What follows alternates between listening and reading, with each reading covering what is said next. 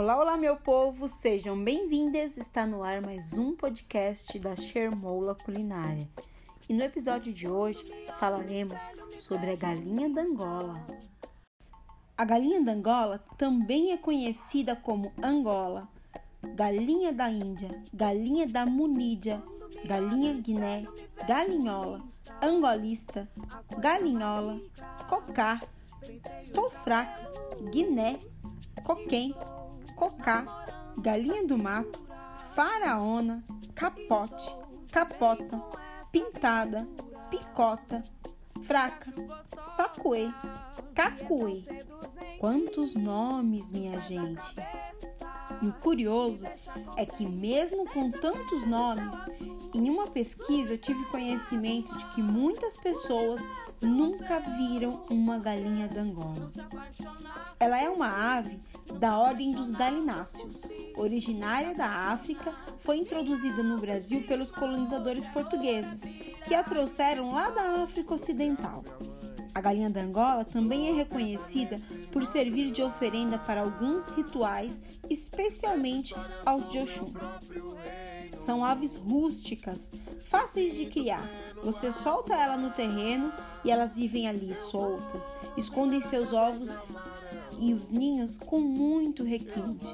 Botam os ovos em camadas e ainda os cobrem com palhas para protegê-los. São aves de bando vivem em bando, locomovem-se em bando e precisam do bando para reproduzir, pois só assim sentem estímulo para o acasalamento. Nossa, meu povo, que coisa linda! O lance dela é grupal. E como grupo, são organizadas. Cada grupo tem seu líder, o que é fácil de constatar no momento em que se alimentam. O líder vigia enquanto seus companheiros comem, e só depois de verificar que está tudo em ordem é que ele começa a comer também. Isso sim é exemplo de liderança, não é, meu povo? Mesmo depois de tanto tempo sendo considerado um animal domesticado, a galinha da Angola ainda apresenta traços dos seus hábitos selvagens da África Ocidental. Elas voam, minha gente. Se elas se sentem ameaçadas, elas voam e escondem seus ninhos em locais de difícil acesso quando são criadas soltas na propriedade. E, gente, pesquisando sobre ela, descobri algumas características muito interessantes. Por exemplo, no meio rural, elas são importantíssimas na participação do controle biológico. Auxiliam no equilíbrio ambiental através do consumo de formigas, carrapatos, insetos e pragas que vivem neste meio. Consumindo todos esses insetos, elas deixam as propriedades limpas e oferecem mais qualidade para o manejo de gados. Existem também relatos de que até mesmo as vacas passaram a produzir mais leites em ambientes onde a galinha da Angola estava presente. Seu ovo assemelha-se muito ao sabor dos ovos de granja, esses que nós estamos acostumados a comer. Elas são aves de beleza singela e encantadora, uma plumagem alvo-negra e sua carne é muito, muito saborosa, minha gente. Por isso que ela é muito utilizada na alta gastronomia, na confecção de pratos finos e podem ser encontradas em restaurantes sofisticados muito conhecidas na região norte e nordeste do país, porque essas regiões têm um clima quente. Já aqui no sudeste, elas são um pouco menos conhecidas, porque poucas pessoas até mesmo me falam que nunca ouviram falar. Com as suas penas pretas e as pintas brancas, a galinha da Angola exibe exuberante, encantando a todos e a sua origem nos leva a várias histórias, lendas, contos e mitos. Então, eu vou falar com um amigo que com certeza nos contará um pouco mais sobre a galinha da. Boa noite, Jai. Boa noite, Aline Chermula. Eu estou muito feliz com o aceite do, do convite e eu quero que você saiba que é um prazer ter você aqui no nosso podcast. É um prazer todo meu também, porque o seu trabalho é muito importante. Eu acho que você expandindo os caminhos, ele se torna mais fundamental ainda. É, dentre as minhas pesquisas, é, eu tenho me deparado com vários questionamentos sobre a origem de diversos alimentos. E então eu tenho buscado incessantemente história desses alimentos, como eles chegaram aqui e as, as histórias também ancestrais, né? As histórias de como que eram utilizados, como que é, na África esses alimentos eram empregados e tudo mais. E numa dessas pesquisas eu me deparei com a galinha da Angola, fiz uma enquete no, no Instagram e muitas pessoas nunca comeram galinha da Angola. Tem algumas que falaram que nem sabia que existia. E eu comecei a pesquisar e percebi que é um universo muito envolvente, né? Várias histórias, lendas. Eu queria saber se você conhece alguma história nesse sentido. Acho que uma história que a gente podia falar, ela começa mais ou menos assim. Há um tempo, a morte havia se instalado numa cidade e dali não quis mais ir embora. A mortandade a era sem tamanho e todas as pessoas do lugar estavam apavoradas. A cada instante, mais um morador da cidade era tombado pela morte. Para a morte, não fazia diferença alguma se o defunto fosse homem ou se fosse mulher, se o falecido fosse velho, adulto ou criança. A população desesperada e impotente recorreu ao Oxalá, rogando-lhe que ajudasse o povo daquela infelicidade. Oxalá, então, mandou que fizessem oferendas, que ofertassem uma galinha preta e o pó de giz efum. A população atendeu a todos os pedidos, como ordenou Oxalá. Com o giz efum, pintaram a galinha, as pontas das penas dela, que era preta, e em seguida soltaram no mercado. Quando a morte viu aquele estranho bicho, assustou-se e imediatamente foi embora, deixando em paz o povo daquela cidade. Foi assim que Oxalá fez surgir a galinha da Angola. Desde então, as Iaôs, ao serem iniciados, são pintados como ela para que todos se lembrem da sabedoria de Oxalá e da sua compaixão por quem recorre a ele. Essa lenda ela foi tirada do livro Mitologia dos Orixás. Que lindo, Jairo. Sabe, eu tenho refletido que muitas pessoas entendem que é algo religioso, né? Uhum. E da, do meu ponto de vista, não é só religião, é um modo de vida, né? É um modo Sim. de viver que traz vários símbolos, várias representações que são totalmente diferentes desse ocidental que a gente se encontra hoje. É, eu queria te fazer uma pergunta. Você acha que a música Beré combina com, com essa história? Ou você indicaria uma outra música para eu colocar como fundo de tudo isso? Eu acho que a Bebê ela, ela acaba funcionando, sim, porque como ela fala de beleza e a beleza não necessariamente está relacionada única exclusivamente ao físico, mas a beleza ela tá nos contos, é valorizar nossas histórias, conhecer as nossas histórias, é conhecer a si mesmo, a si mesma. Então, é, quando eu criei a Bebê, foi exatamente pensando nisso, fosse para que a gente refletisse sobre a nossa auto-beleza física, ou mesmo a nossa ancestralidade, quer dizer, sempre a nossa ancestralidade. Quando a gente olha para o espelho, a gente não está olhando somente a nossa, a gente está olhando também as nossas histórias, a nossa ancestralidade, o nosso passado, né? Eu acho que aí eu acho que combina também.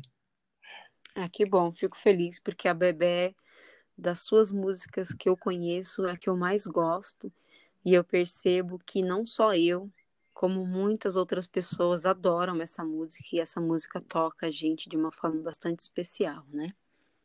É, obrigado. Ó, tem, mas, mas antes tem mais uma história. Eu conto, você Tem prefere que eu conte agora ou conte depois? Também da galinha da Angola. Não, eu quero já conta logo, porque já que a gente está falando do assunto, a gente já destrincha o assunto inteiro. Vamos lá. Vamos lá. Tem uma que é: a galinha de Angola era uma ave muito feia e por isso afastava as pessoas de perto de si, mesmo sendo muito rica. Ela vivia abandonada em uma grande floresta em meio às suas riquezas. Cansada de ser desprezada, resolveu consultar o oráculo sagrado no palácio de Obatalá. Quando lá chegou, o sacerdote a colocou para fora, dizendo que ela deveria estar usando um alá branco para entrar na casa do grande deus Funfun. Ainda mais triste, a galinha da Angola resolveu ir para outra floresta e de uma vez por todas deixar de conviver perto de tudo e de todos. Após 21 dias caminhando, a galinha de Angola parou em uma floresta, sem saber que era sagrada. Lá, ela encontrou um velho maltrapilho, gemendo de dores. Esse velho disse: Pare, estou muito doente e não tenho dinheiro para me alimentar. Me dê o que comer e beber, por favor. A galinha de Angola pegou tudo o que tinha e deu ao velho homem, que, após saciar a sua fome e sede, caiu dormindo em um sono profundo. A galinha de Angola continuou preocupada com o velho e ficou ao lado enquanto ele dormia. Ao acordar, o velho perguntou-lhe por que ainda estava lá, fazendo companhia para aquele velho maltrapilho. A galinha começou a dizer que não poderia abandoná-lo, pois ele estava precisando dela. Diz sua história ao velho, falando que todos lhe achavam feia, como um aspecto repugnante e que não queria conviver com ela. O velho respondeu que o seu exterior não importava em nada, pois dentro ele era um dos seres mais belos que existia. Disse que aquela era uma floresta sagrada e que, na verdade, ele era o Batalá, a galinha de Angola ficou surpresa com a revelação, pedindo-lhe desculpas por entrar na floresta sagrada. O Batalá pegou Efum e começou a pintar a galinha de Angola, que ficou muito bonita. Além disso, o Batalá disse que o maior símbolo para os iniciados era o Ossu, e modelou um na superfície da cabeça da galinha de Angola, dizendo que a partir daquele momento ela seria o animal mais sagrado do culto aos orixás, pois somente ela traz o grande Ossu em sua cabeça.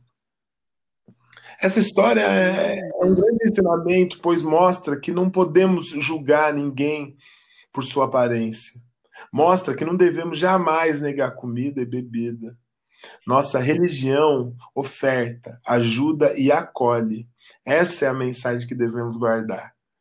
E essa história também tem a ver que é isso, exatamente isso. Ao nos depararmos com nós mesmos e ao aceitarmos aquilo que somos, abrimos a consciência para aceitarmos a todos, não é? De uma forma humilde, de uma forma verdadeira, de uma forma generosa. E eu acho que. Que história bonita. Muito, muito linda. É, você estava lendo e me veio uma questão. Você já viu uma galinha da Angola? Já, já vi uma galinha da Angola. É, nesses estudos que eu estou realizando, eu vi várias imagens e elas têm cílios, cílios longos, e o macho, a gente consegue distinguir o macho da fêmea porque o macho tem bigodes, bigodes longos também. Então, eles têm uma estética, né? Você uhum. na história que você conta, você fala sobre essa questão da estética da galinha, né? E, e realmente a gente quando para para olhar essa ave, a gente vê alguns detalhes que pelo menos eu, antes de tudo isso, eu não, não tinha reparado. E a gente vê o charme dela, além, claro, Sim. da beleza pela, pelas penas, né? Que, e, e o, o, porte dela mesmo, que não parece tanto uma galinha, parece mais um fazão, né? Mas quando você encara ela assim e, e olha no, na cara dela, você vê o cílio dela, né? E fala, nossa, que charmosa, né?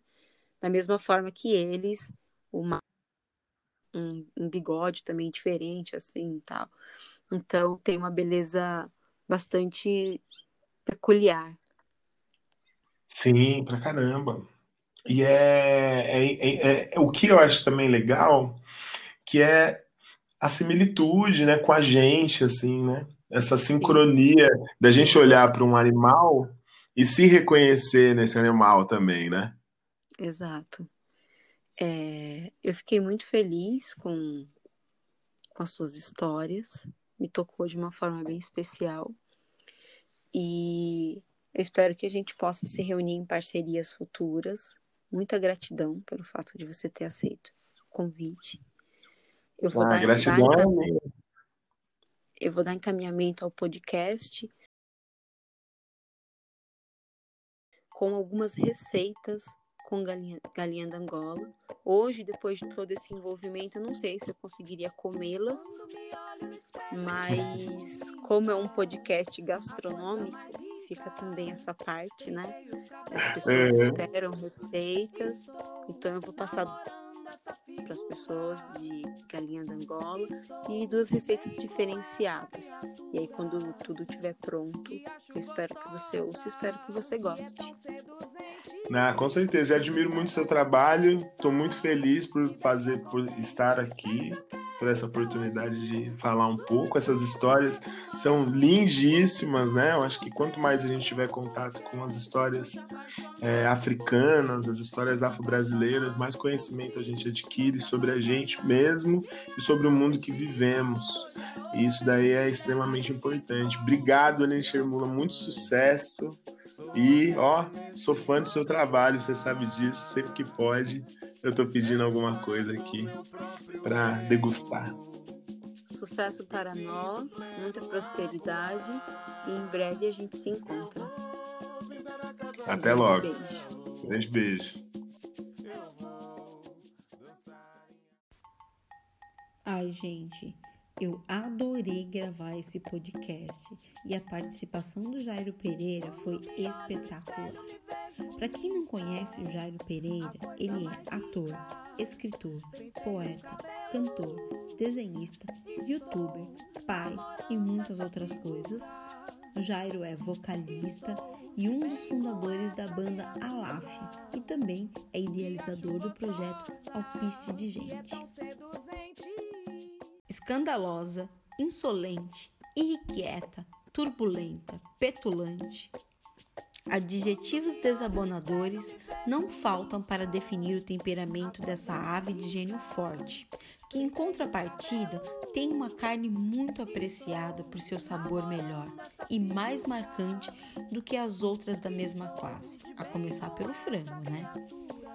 Ela é a rainha das galinhas, é super elegante, tem personalidade fortíssima. Com o frango, você faz o que quiser, com a galinha da Angola não tem acordo, é uma briga e ela voa, minha gente. E agora, se você for me chamar de galinha, me chame então de galinha da Angola, ou melhor, de faraona. E eu quero te agradecer novamente pelo aceite do convite para ouvir os meus podcasts. Lembrando que em breve nós voltaremos com mais um episódio sobre essa culinária ancestral diaspórica africana pelas Américas.